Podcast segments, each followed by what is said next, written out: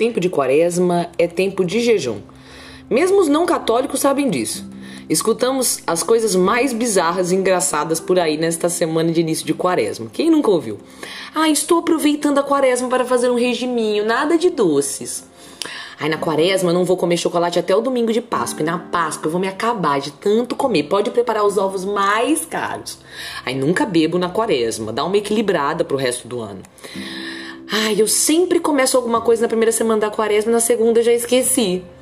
Nossa, eu não entendi esse negócio de quaresma. Faço só de sexto jejum ou todo dia? Que dia termina? No domingo ou na quinta? Ai, vou fazer do meu jeito mesmo. Nossa, vou fazer jejum de falar mal dos outros. Não vou falar mal de ninguém 40 dias. Nossa, não sei se eu vou aguentar, difícil. Entre várias outras pérolas quaresmais. Afinal, o que é a quaresma para você? Que tipo de jejum você faz? Qual foi o jejum que escolheu para esse ano? Parece-me válido recordar dois parágrafos do Catecismo da Igreja Católica. O 1438. Os tempos e os dias de penitência ao longo do ano litúrgico, o tempo da quaresma, cada sexta-feira em memória da morte do Senhor, são momentos fortes da prática penitencial da Igreja. Esses tempos são particularmente apropriados aos exercícios espirituais, às liturgias penitenciais, às peregrinações em sinal de penitência, às privações voluntárias, como jejum e a esmola, a partilha fraterna, obras de caridade e missionárias. E o outro parágrafo é o 2043, o quarto mandamento: jejuar e abster-se de carne conforme manda a Santa Igreja. O quarto mandamento determina os tempos de ascese e penitência que nos preparam para as festas litúrgicas, contribuem para nos fazer adquirir o domínio sobre nossos instintos e a liberdade de coração. Quaresma é tempo de penitência, sexta-feira também todas. São momentos que a liturgia nos convida à introspecção e à meditação em torno da cruz de Cristo. Como pensar a cruz, sentir a cruz e não viver penitência é que não entendo ao certo.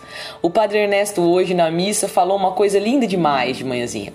Se nem Jesus tocar você, quem vai tocar? Entendi demais, prezado padre, entendi muito. Se nem a cruz de Cristo mexer com o meu interior, me chocar, me sensibilizar, o que será capaz de derrubar meu ego, meu egoísmo, meu egocentrismo, meu eu?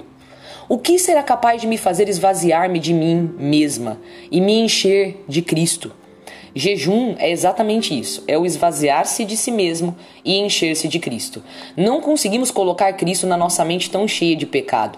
Não conseguimos colocar Cristo em nosso coração corrompido de maldades e malícias. Precisamos nos esvaziar para depois encher-nos da graça. Se você pega uma jarra cheia de suco estragado para servir sua família e alguém diz: Não queremos esse suco ruim, mãe. Quero aquele outro suco maravilhoso que você sabe muito bem qual é. Você, sendo a mãe da cena, o que faz? Joga o suco todo na pia, lava a jarra e enche novamente com o suco bom. Então sacia a sede e acaricia os corações dos seus amados. É simples assim. Jejuar é abster-se de comida, bebida, para quê? Para parar um pouco, esvaziar a jarra de suco podre e lavar bem a jarra Quizá possamos na Páscoa encher nossa jarra de vida nova, de graça, magnitude, plenitude, vitalidade. Precisamos do jejum. Por quê? Besteira? A vida já é tão difícil, para que piorar? Porque foi Jesus que falou. Discute com ele então. Ele diz que quando não estivéssemos mais com o noivo, no caso ele, deveríamos jejuar. E não só jejuar, jejuar, vigiar e orar. Jejum é estado de alerta, atenção, foco, determinação. Jejum de carne, por exemplo, porque muitas vezes comerão carne na minha frente durante esses 40 dias e eu estarei, pelo menos nesses momentos, pensando intensamente em Jesus, em seu deserto, em sua cruz. Jejum de doces, por exemplo, porque amo muito comer doces e quero mortificar meu corpo para trabalhar meu autodomínio jejum de bebidas alcoólicas, de refrigerante, de cerveja, só porque eu consumo essas coisas com frequência e elas me fazem mal. Preciso dar o meu melhor para Jesus e essas coisas me impedem muitas vezes de estar disposto e disponível. E outras mil opções, com certeza você encontrará a sua. Não me venha dizer que fará jejum de pecado, porque pecado é para eliminar e pronto. Não me venha falar que prometeu ao Senhor que ficando 40 dias sem beber, ele te daria qualquer coisa que fosse, porque isso é troca.